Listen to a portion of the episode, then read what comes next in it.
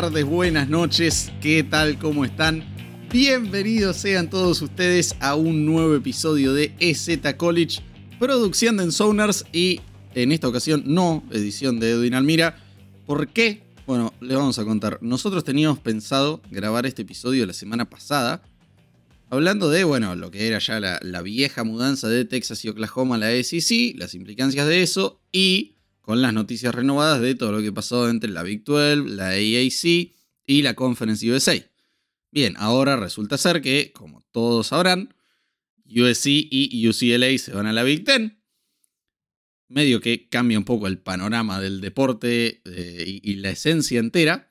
Así que vamos a estar hablando principalmente de eso el día de hoy, pero sin dejar de tocar todo lo otro. La cuestión es que Edwin y Oscar iban a estar en el episodio que íbamos a grabar la semana pasada. Edwin está enfermo, Oscar anda eh, a mil, así que desafortunadamente no los tenemos el día de hoy, pero estamos nosotros tres. Me acompañan los señores Hugo Orso e Ignacio Sali. Huguito querido, ¿cómo le va? Bienvenido. ¿Qué tal chicos? Pues un periodo bastante movidito entre, de noticias entre la NBA y estas mudanzas que nadie esperaba. Y bueno, pues vamos a hablar un rato a ver qué tal, a ver qué sale. Igna, querido, bienvenido sea usted. ¿Cómo lo trata la vida? Bueno, muchachos, todo bien por aquí y también, si, si vieron lo que jugó, la verdad, estas las noticias de ayer, precisamente, lo de UCLA y USC, la mudanza, eh, es algo que realmente va a cambiar, la verdad, el panorama y, va a tener mucha implicancia en esto de futuro cercano y futuro lejano del deporte. Sí, señor, sin duda. Bueno, la noticia fue el jueves, nosotros estamos grabando en viernes, me parece que cabe la pena que vale la pena aclararlo, porque la verdad que las noticias están volando por estos instantes, así que no sé cuándo podremos publicar el episodio, por lo que vale la pena aclarar este detalle. Bien, muy bien. Entonces, eh, en el episodio anterior, en el de NIL, mejor dicho, no el de Transfer Portal, Habíamos hablado de la altamente probable salida del deporte hacia un modelo semiprofesional y ahora eso me parece directamente inevitable. Me parece que es obligatoriamente allá hacia donde vamos. Así que cuéntenme ustedes dos, muchachos. Igna, primero, si, si tenés ganas de arrancar, ¿cuál fue tu primera reacción al ver la noticia de la mudanza de los de Los Ángeles a la Big Ten? Arrancando por la cuestión un poco más eh, deportiva, prácticamente se van las dos eh, franquicias, eh, universidades históricas de prácticamente la Pac-12. USC, USC probablemente es la más histórica, claramente creo que de la conferencia. Y además el hecho de que realmente yo no me esperaba, personalmente no me esperaba que USC, USC y UCLA se fueran a la Big Ten, además, una conferencia ya dominada por Michigan, dominada por Ohio State y por muchas universidades más, mucho, de mucha historia. Y realmente es un shock bastante, inclusive te diría hasta mayor que creo que lo de Oklahoma y Texas, que era algo que se podía llegar a esperar, inclusive en algún momento que pudiera llegar a pasar, que se fueran especialmente a la SEC, pero esto es un movimiento que además cambia, cambia mucho el panorama y da creo que un golpe muy duro económico y deportivo a, a la Pac-12, que bueno, ya evidentemente no va a ser Pac-12, veremos si, si va a sobrevivir a este, a este golpe que recibió. Sí, sin duda. Para mí es no solo la noticia más grande del año, sino posiblemente la noticia más importante de la historia del deporte al día de hoy. Porque para mí lo que dije recién, o sea, lo, para mí esto decretó la muerte del deporte como lo conocemos. Para mí esto cambia completamente la estructura. Ya lo vamos a estar hablando a lo largo del episodio. Pero, Huguito, contame vos cuál fue tu primera reacción y qué pensaste. Yo antes que nada propongo un minuto de silencio por la Pac-12, ¿de acuerdo? Porque yo creo que ya como con ese, con ese nombre creo que no lo vamos a volver a ver. Igual, claro, esta temporada que en principio van a seguir, entonces, bueno, esta puede ser la última temporada de la Pac-12, pero realmente es que es algo muy complicado, porque si, no, sé si os acordáis, bueno, yo no lo he vivido en, en directo, pero decir, pero la de críticas que hubo cuando se amplió la, la Big hacia el este, y ya porque ya rompía la esencia de la América Central, y ahora vamos a la costa contraria, la costa del glamour, Y realmente, no sé, a ver, como mezcla es interesante porque el juego como súper vistoso de USC y de UCLA y bajar al barro de la Big no sé, eh, al final no sé si va a cambiar tanto las cosas porque al final esto es fútbol y son partidos, pero bueno, al final, sobre todo yo creo que se rompe una tradición y, y realmente pues no lo sé. A ver, ¿qué tenéis que decir vosotros también? Porque quiero saber vuestra opinión. Bien, a ver, sí, eh, de, eso voy a hablar un poquito. A ver, primero, porque sí, hay bastante para decir realmente. Si les parece, hablemos un poquito de esto que decían de las dos universidades más emblemáticas y tradicionales de, de esta conferencia. A ver, la Pac-12 la verdad que no es lo mismo desde que se fue Pete Carroll de USC. Desde que se terminó esa era, con bueno, todas las, las, polémicas y las trampas y todo lo que quieran decir que hicieron, todo lo que pasó. La verdad que la, conferencia simplemente no volvió a tener el mismo valor. Eh, incluso durante esta, llámesele, micro dinastía de Oregon, eh, llegando a una final del College Football Playoff y con los tres campeonatos de conferencia obtenidos bajo Cristóbal, o mismo con Washington llegando a, a una semifinal. La verdad es que el, atractivo de la conferencia no ha sido el mismo. Eh, es la, que menos ingresos genera y la verdad que la que menos llama la atención. Así que sí, eh, yo realmente creo que la conferencia necesita desesperadamente de estos dos y por eso es que creo que va a desaparecer. Porque, a ver, los, quiero escuchar a ustedes que me comenten eh, y qué opinan de el, futuro de la conferencia. Vamos a arrancar por ahí. Yo creo que, cómo se recupera la, la conferencia de esto. Porque un campeón de esa conferencia que tenga cinco de sus victorias de conferencia contra Oregon State, Washington State, Cal, Colorado y Arizona solo tiene forma de clasificar a playoffs saliendo invicto y quizás ni así. O sea, parece una conferencia del grupo 5 esta ya. Y nada, le, mando un abrazo a James Crepia, colega en, la cobertura de Oregon, que le robé el tweet para decir eso. Pero les pregunto a ustedes, o sea, ¿se puede salvar esta conferencia? ¿Cómo?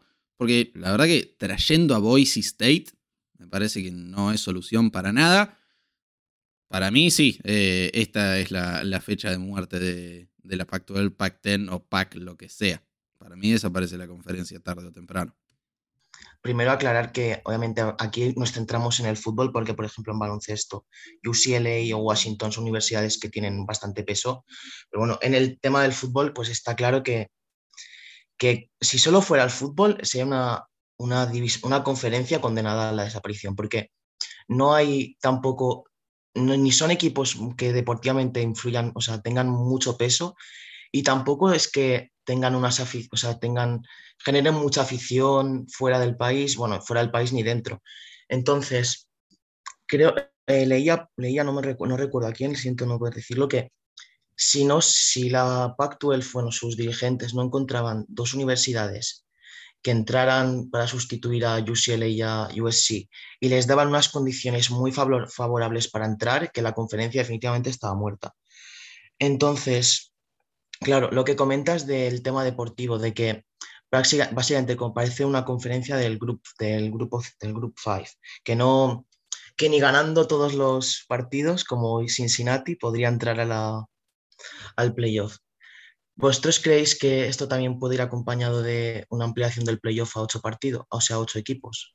No sé, si no sé si se ha escuchado bien, lo planteo como una pregunta. Sí, sí, perfecto. Igna. Sí, ahí sumado a lo, que obviamente vienen diciendo, además de, coincidir con la idea de que esta es la fecha ya de total de función de la Pac-12, eh, es un, además, replanteando, digamos, la pregunta anterior, de cómo se podría solucionar esto.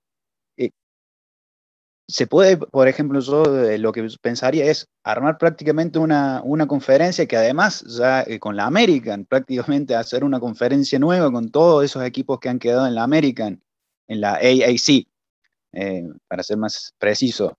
Pero también la AAC ahora también ha perdido equipos, que ahora ya lo vamos a mencionar un poco más adelante porque va a perder equipos de que se van a ir a la virtual no sé qué podrá hacerle realmente lo que hoy quedaría como Pac-12, porque además se le va el, gran mercado que podrían llegar a tener, que es en Los Ángeles. Se van a ir los dos equipos de Los Ángeles, tanto USC y UCLA. No va a quedar ningún equipo en esa ciudad. Se va a ir a la Big Ten, que es de la otra costa, y va a tener ese negocio. Económicamente le va a convenir un montón a la Big Ten, y el Pac-12 es prácticamente, además, con poca afición, como dijo Hugo, no son equipos muy populares, tan populares dentro de lo que es el deporte universitario. Fuera, Oregon, dentro de todo, no es tan popular, Washington tampoco. Utah, que viene muy bien en estos últimos años, no es un equipo también archiconocido, inclusive BYU es mucho más conocido, creo que, y tiene más afición, inclusive creo que Utah, pero la verdad no, no veo una forma de hoy solucionar ya lo que ha sido, lo que va a ser la Pac-10 o lo que va a quedar creo que va a terminar siendo prácticamente una fusión con tal vez otra conferencia o los equipos van a terminar distribuyéndose de alguna otra forma. Pero Pac-12, al menos en fútbol, fútbol americano, no creo que tenga más, más vida y no creo que haya alguna forma de solucionarlo, salvo de que haya otra noticia muy choqueante de que alguna gran universidad decida entrar a la Pac-12. No, sin duda. Eh, y, es interesante lo, que preguntaba Subito, ahora lo, vamos a retomar, vamos a hacer todo un, recorrido, una vuelta primero, eh, analizar un poco más en profundidad esto y, explicarlo. Eh, voy a retomar un poco lo, que dijiste vos, y lo que dijiste vos antes, Hugo. Lo primero que me parece inevitable e indispensable a esta altura es independizar el college football de la NCAA. No solo por lo que ya hablamos el episodio pasado en relación a la completa incompetencia de la NCAA para gobernar el college football, pero sino también porque realmente esto ya no tiene sentido. O sea, literalmente la única justificación es que los derechos de televisión del college football pagan casi el triple en la Big Ten que en la Pac-12. O sea, yo creo que tal como el movimiento de Texas y Oklahoma a la SEC lo dictó ESPN, estos movimientos los dictó Fox Sports. Porque es lo que decía yo en el episodio del NIL. Eh, los que manejan este deporte en realidad son los comisionados de cada conferencia y las cadenas televisivas, no la NCAA. Entonces realmente creo que Primero es importante partir de esa base, independizarlo, urgente. Porque, a ver, les pido por favor que, si no lo hicieron, busquen la foto del mapa de los equipos de la Big Ten y la distancia entre Los Ángeles y el equipo más cercano. Es una cosa absurda. La distancia entre LA y Nebraska ya es medio país. Pero con Rutgers, por ejemplo, están literalmente en puntas opuestas. Entonces, a todos los atletas que no son de college football y van a estas universidades, no les importa en lo más microscópico jugar en la Big Ten. Los viajes son un delirio y de la parte de estudiantes atletas, olvídate. Con los vuelos de 6 horas y los cambios de horario, que estudie tu tía. O sea, realmente lo, que dijo Cardale Jones hace unos años, eh, Some of us ain't here to play no school. Eh, algunos no vinimos a jugar a la escuela. Realmente se, cumplió más que nunca. ¿Por qué digo principalmente que es la muerte del college football yo? O no, no la muerte del deporte, sino de cómo lo conocemos hoy, la estructura actual. Porque como también dijimos en aquel episodio, este deporte siempre fue una cuestión muchísimo más local. Eh, al punto tan negativo de que una vez un auténtico votante del Heisman, no sé si sabían esto, le confesó a Christian McCaffrey que no lo había votado el año que salió segundo porque no había visto suficientes partidos suyos en Stanford porque dormía de lo tarde que eran. Entonces, el college football siempre fue la tradición, la rivalidad y las cualidades distintivas de cada universidad y cada conferencia. Y ahora que el, problema no solo es que Cal va a estar en otra conferencia que UCLA y que Stanford va a estar en otra conferencia que USC, pero los estilos de juego. Ahora, si analizamos cada conferencia, podemos claramente distinguir un estilo de juego o una unidad o una posición. La Big 12 es la ofensiva, la SEC es la defensiva, la Big Ten siempre fue el juego terrestre fuerte eh, con, los mejores linieros ofensivos y, grandes corredores. Por algo el, offensive tackle de 5 estrellas, Caden Proctor, eligió a Iowa por sobre Obama, noticia de, estos días también. ¿Y realmente van a ir USC y UCLA a dominar en esa conferencia? Eh, mismo desde lo climático, o sea, lo, que es pasar de, la playa de, California, de Los Ángeles, a jugar en, los partidos nevados que tenés en Penn State ya, bueno, entrada la temporada. Eh, la Pac-12, que siempre se la conoció como la conferencia menos física. Recordemos que el año pasado Michigan le ganó a Ohio State con cinco touchdowns de Haskins. Eh, ¿Y, qué? ¿Van, ¿Van a ir ellos a...? O sea, esto es lo que digo, no, no hay real compatibilidad entre los estilos de la conferencia, las esencias, las identidades. Eh, eso es, todo lo que no me gusta. Pues sí, o sea, estoy muy de acuerdo porque, claro, siempre hemos relacionado eh, Los Ángeles con el glamour, el juego de pase, los quarterbacks muy guapos, muy altos. Claro, y ahora resulta que tienen que bajar al barro, que van a tener que jugar cinco o seis partidos al año contra contra Ohio State, bueno, Ohio State, por menos es lo más parecido a ellos, pero contra Wisconsin, contra Iowa, pues claro, lo que has dicho de los estudiantes que, van a tener que hacer viajes de siete horas para ir a cada partido de visitante, pues no sé, es complicado porque... Sí, ahí siguiendo eh, justamente con esto de los estilos de juego y demás, obviamente USC y la Pac-12 en general siempre fueron eh, em, programas mucho, de, con mucho pase, eh, que muy, un juego claramente de pase, no muy físico, como, como dijo Lucho, no muy físico, ir a jugar ahí, a una cancha nevada, viendo el partido que fue inclusive Michigan, Ohio State, que fue un duelo entre línea ofensiva y defensiva, USC hoy, está bien que esto va a ser dentro de dos años, ¿no? Pero o sería dentro de dos años, no lo sabemos. Todo, siempre sale alguna noticia nueva donde el día de mañana, capaz que esta misma temporada, empiezan a jugar, no lo sabemos. Pero eh, USC, con un equipo que nunca, generalmente nunca se destaca por tener tan buenas líneas, ni ofensiva ni defensiva, ir a jugar contra la línea ofensiva de Michigan o la línea defensiva, como por ejemplo supieron tener con Ojabo y Hutchinson en Michigan, es, puede ser una masacre realmente para USC y va a tardar probablemente muchos años en, adaptarse, en adaptarse al tipo de juego, al frío, los viajes. Y además es prácticamente como un modelo de, claramente lo que es una conferencia en, en la NFL, donde hay viajes larguísimos dentro de una misma división. para poner en ejemplo la división este de la de la Nacional, donde Dallas está eh, del otro lado del país, que está Nueva York, que está Filadelfia, que está Washington.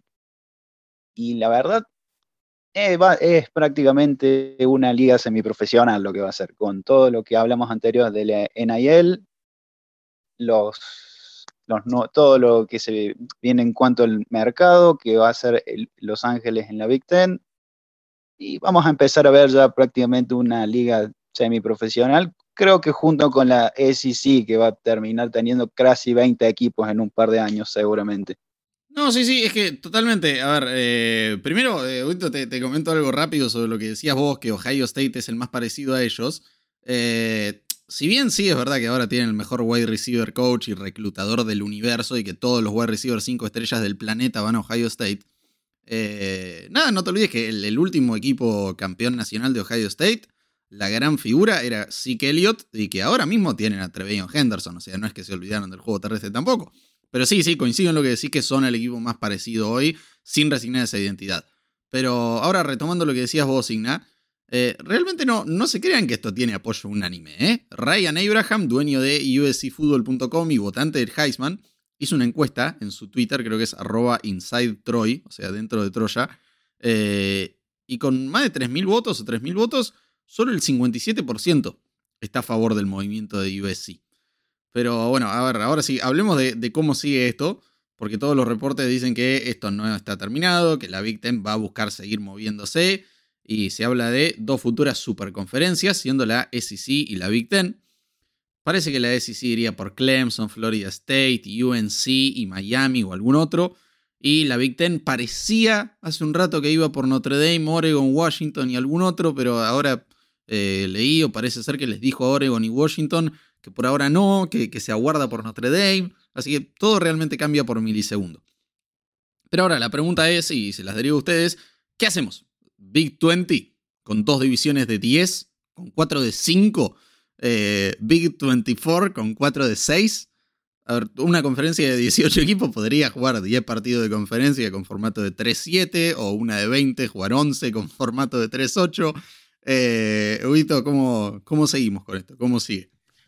Claro, lo que comentas tiene mucho sentido porque esto no se va a quedar aquí. El efecto llamada de las de las universidades, aunque incluso sea, haya conferencias que no estén buscando nuevos, nuevos equipos para añadir, al final esto es, muy, es un caramelo muy, muy, apetecible. Entonces, por ejemplo, ya se está hablando que la ICC ya estaba rogándole a, a Notre Dame que no se fuera de que no se fuera la Big. Y pues, a ver, yo lo, yo lo que te he dicho antes, que para mí no va a ser un cambio tan grande, porque al final, yo muchas veces lo hablamos, que al final fútbol es fútbol. Y que se llamen las conferencias de una manera, que estén organizadas de una manera, puede ser. Pero al final, los partidos, pues son partidos, ¿sabes? Pues son el juego y ya está. Y, no, y yo creo que nos acabaremos acostumbrando. La solución, pues sinceramente, yo creo que no lo saben ellos, no creo que lo sepamos nosotros tampoco, pero al final, bueno, tal vez si se hacen las conferencias más grandes y se aumenta el número de equipos, lo más normal, yo creo, es que no haya partidos entre conferencias. No sé cómo lo veis. Igna. Sí, ahí, al menos lo que pienso yo, lo que va a terminar sucediendo es que prácticamente va a haber ya no va a haber un Power 5, sino va a ser un Power 3. Van a ser una Big Ten, que va a ser prácticamente como la conferencia norte, la SEC, que va a ser la conferencia sur, y alguna otra conferencia donde, mm, para que no haya 20 y 20 en cada uno de los, en cada conferencia, termine siendo medianamente una tercera conferencia, digamos, de la Power 3, que pasaría a ser. Pero de, eso, como me sumo a lo que dice fútbol es fútbol, los partidos van a seguir siendo lo mismo, eh, los playoffs va a seguir siendo una polémica, salvo que se amplíe. Probablemente creo que hablando que si haya menos conferencias, de, no exista más la Power Five, creo que se va a terminar ampliando el playoff, porque por una cuestión creo que lógica. Pero lo demás, a pesar de que es, va a ser extraño probablemente ver jugar a USC contra Michigan, contra Penn State, o tal vez después en un par de años ver a Washington también, o ver a Notre Dame jugando contra Alabama todos los años dos veces, creo que nos vamos a terminar acostumbrando. Va a depender de quién, quién, dónde vaya, hacia dónde decida cada universidad donde está el negocio. Sí, para mí único, el único punto que podría ser más desfavorable a este cambio es que nos quiten partidos como el Nebraska-Oklahoma o el Iowa-Iowa State, pero si más o menos se consigue mantener, yo creo que no es algo, no es un problema, sino que simplemente es, es un cambio hacia adelante, porque es un cambio que el deporte pide. A ver, sí, coincido con lo que decían ambos y me quiero sumar eh, cortito lo tuyo, Vito. Mira, yo no, no creo que vayan a desaparecer todas las rivalidades, pero me parece que algunas necesariamente las perdés. Y mira, yo creo que finalmente vas a tener que terminar, eh, sí, separando al, college football de, de, la NCAA, reconociendo un formato al menos semi-profesional, si no enteramente profesional, donde las universidades no sean más que licenciadoras de su nombre. Y creo que lo más viable van a ser dos superconferencias, muy similar a la NFL, el tema es que no, no existe la suficiente cantidad de programas realmente buenos, viables y atractivos como para separarlos en dos mega conferencias de 30 y pico, como los 70 programas que va a haber en el Power 5 desde 2023. Por lo que muchos tendrán que morir o dedicarse a otra faceta del deporte, a, otra subliga, eh, a lo que quede del, del grupo 5 o de las conferencias del Power 5 que no se integren a estas dos superconferencias. Eh, y sí, tal vez tengamos una NFL con dos superconferencias de 20 equipos y el resto del deporte mantenga un, formato muy similar al actual. Y ahora sí, para responder a tu pregunta original, yo creo que va a terminar siendo eso. O sea, cada conferencia creo que va a dejar de haber con el tamaño de lo que sería una Mega Big Ten y una Mega SEC partidos entre ambas. O sea, van a jugar enteramente la Super Big Ten contra la Super Big Ten y la Super SEC contra la Super SEC. Cada uno tendrá su mini playoff y después vas a tener el Super Bowl entre SEC y Big Ten. Yo no, no veo el, sí, las tres conferencias. Para mí vamos encaminados obligatoriamente a estas dos. Hablando de esto, también podemos comentar que la Big 12 ha contratado a un nuevo director de la conferencia que será Brett Yormark, que es un señor que, por ejemplo, se encargó de la venta, o sea, del traspaso de los Nets de Nueva Jersey a Brooklyn, que también negoció varios contratos televisivos de bastante, o sea, televisivos y de, patrocinio bastante grandes con la NASCAR, que es la competición eh, del automovilismo reina en Estados Unidos. Entonces, eso, yo no creo que vayan a desaparecer las conferencias como tal. Igual la Pac-12 sí se debilita mucho, y, pero por ejemplo, yo creo que la Big 12 tiene una base bastante sólida y varios equipos que tienen un cierto recorrido y mucho, y mucho valor deportivo, y luego la, la yo creo que mientras siga Clemson tampoco está en peligro de desaparecer. Y luego sobre lo que comentas, claro, si no desaparece la Big 12 y no desaparece la ICC, yo creo que eh, no se va a jugar un playoff, o sea, como un Super Bowl entre las dos conferencias más grandes. Creo que de momento la solución más razonable es ampliar el playoff a ocho equipos y tal vez que lleguen uno de la ICC, uno de la Big 12 y luego los otros seis se los repartan entre la SEC y la, y la Big Ten. No sé cómo veis esta alternativa. No, al tema cortito antes de dar la palabra a Igna. Eh, a ver, yo creo que, van a coincidir conmigo en que todos estos últimos años la ACC siguió existiendo y siendo viable solo, o sea, únicamente gracias a Clemson. Porque creo que había un, consenso bastante unánime de que era la peor conferencia porque estaba Clemson como ganador indiscutible, e indisputable de la conferencia antes de que se jugara la primera semana. Y después, nada, vemos quién jugaba de, la otra división la final de la conferencia. Pero listo, esa era toda la, emoción que ofrecía. Entonces me parece que, que alguna de estas dos logre llevarse a Clemson, listo, la ACC desaparece. Y la Big 12 lo mismo, lo que digo. Eh, nada, programa tradicional como tenían con, con Nebraska, se fue. Y realmente ahora que se van Texas y Oklahoma, que son claramente lo, principal de esa conferencia, no sé realmente cuánto les quede. Entonces, por eso digo. Pero Igna, ahora sí te, dejo la, palabra. Sí, sí, sí. Eh, ahí sumado a, eh, tomando esto justamente de Clemson, lo que dijiste justo Lucho, justamente me diste pie para lo que iba a empezar a decir, eh, la ACC sobrevive por eso, por Clemson. Y el que se llega a Clemson, si por así decirlo, que se lo termine sumando su conferencia, la ACC hoy desaparece y la Big 12 usa algo parecido cuando Oklahoma y Texas se vayan a la ACC. Big 12 no le queda prácticamente nada. Oklahoma State es un programa medianamente conocido, pero ni cerca de lo que es Oklahoma o Texas.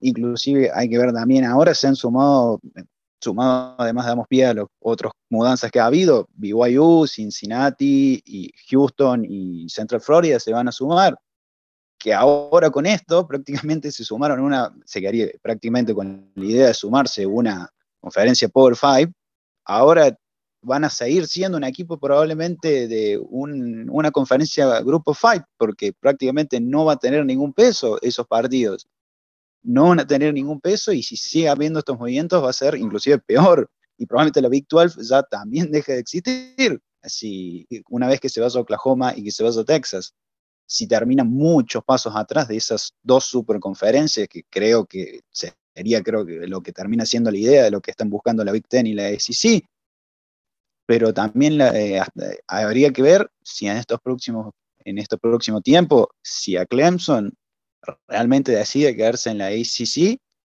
o si se da también un golpe, una noticia de que Clemson decide irse, también. Y creo que también va a depender mucho de lo que haga Notre Dame, porque si Notre Dame también decide sumarse, dejar de ser independiente para sumarse oficialmente una de las dos grandes conferencias, o Big Ten o ACC, Big Ten es lo que se estaba hablando, creo que Clemson va a seguir la misma, la misma línea, se va a ir del ACC y se va a sumar probablemente a la SEC en este caso.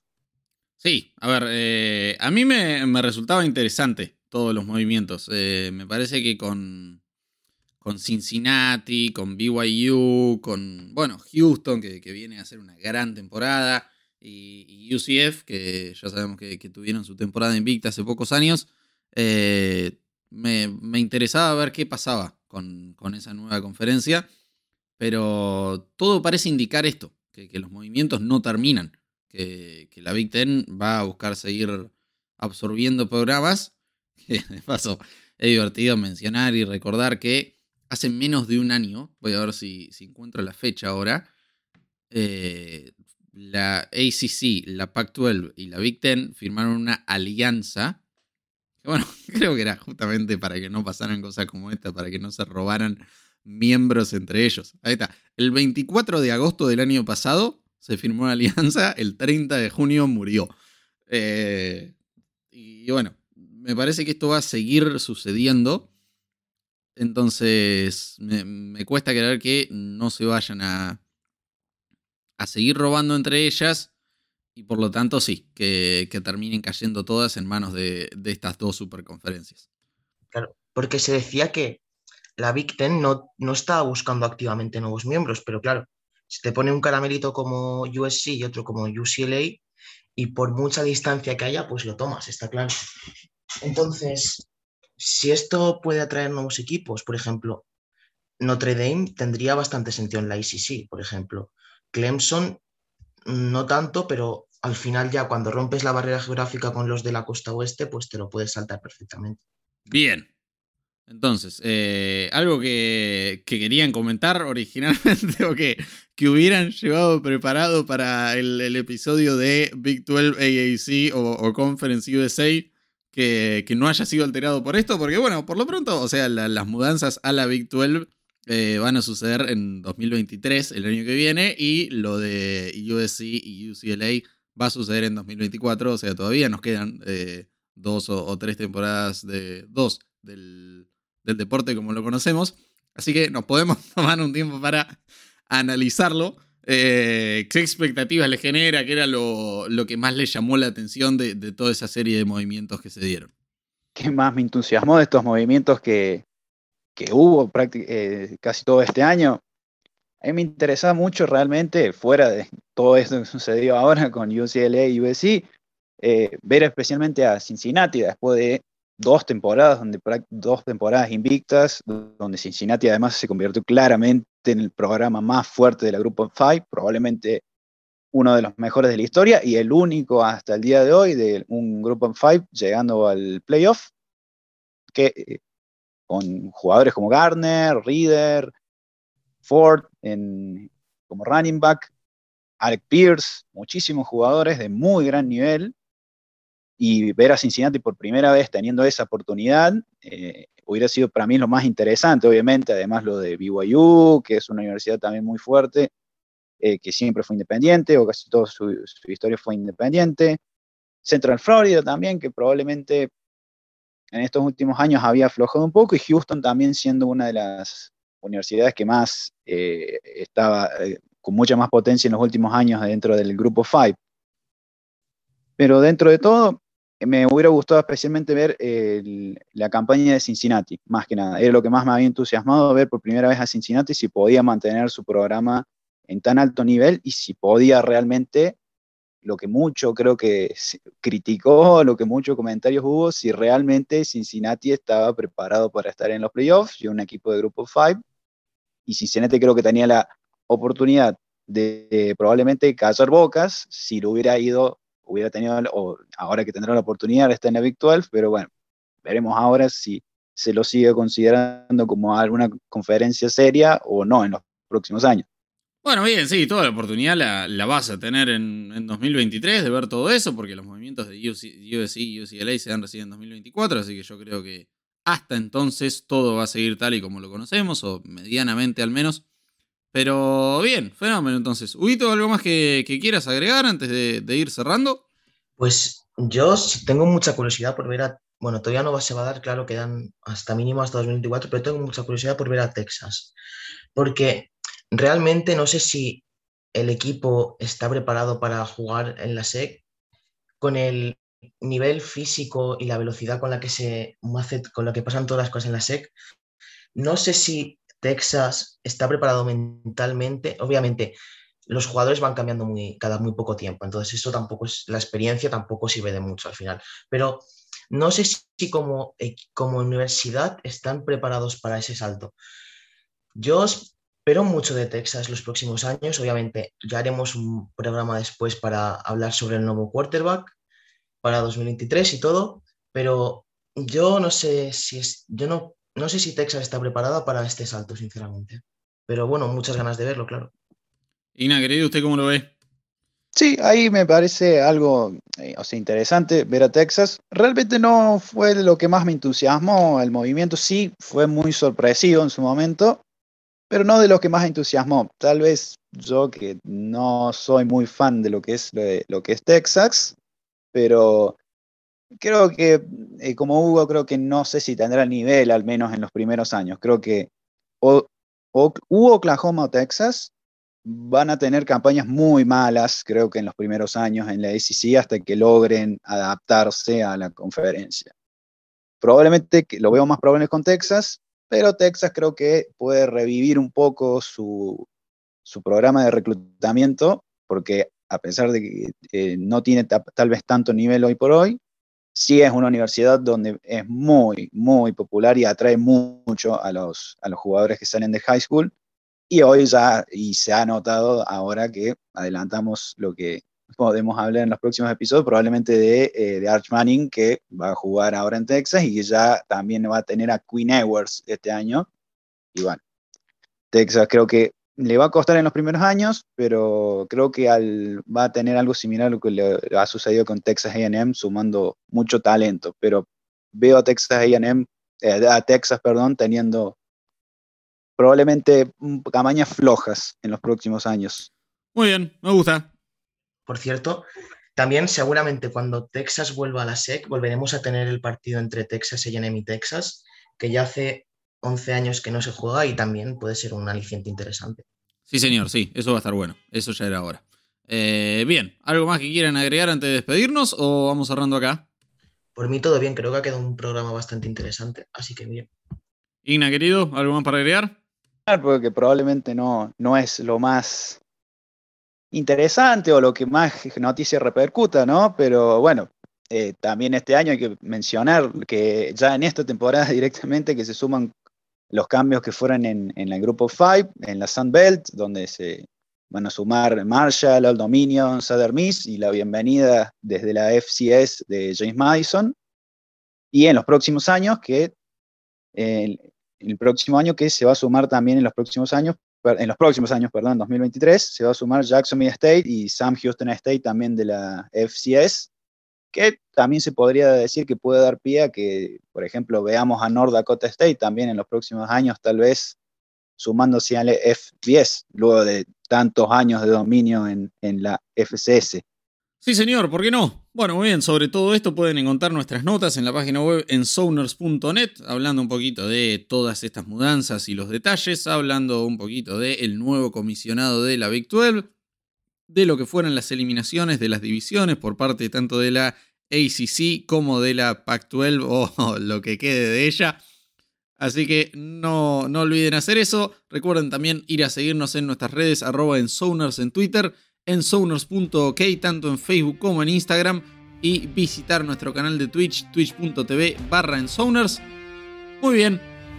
Entonces, a y a Igna, muchísimas gracias por estar nuevamente acá con nosotros. A todos los que están del otro lado, muchas gracias por acompañarnos.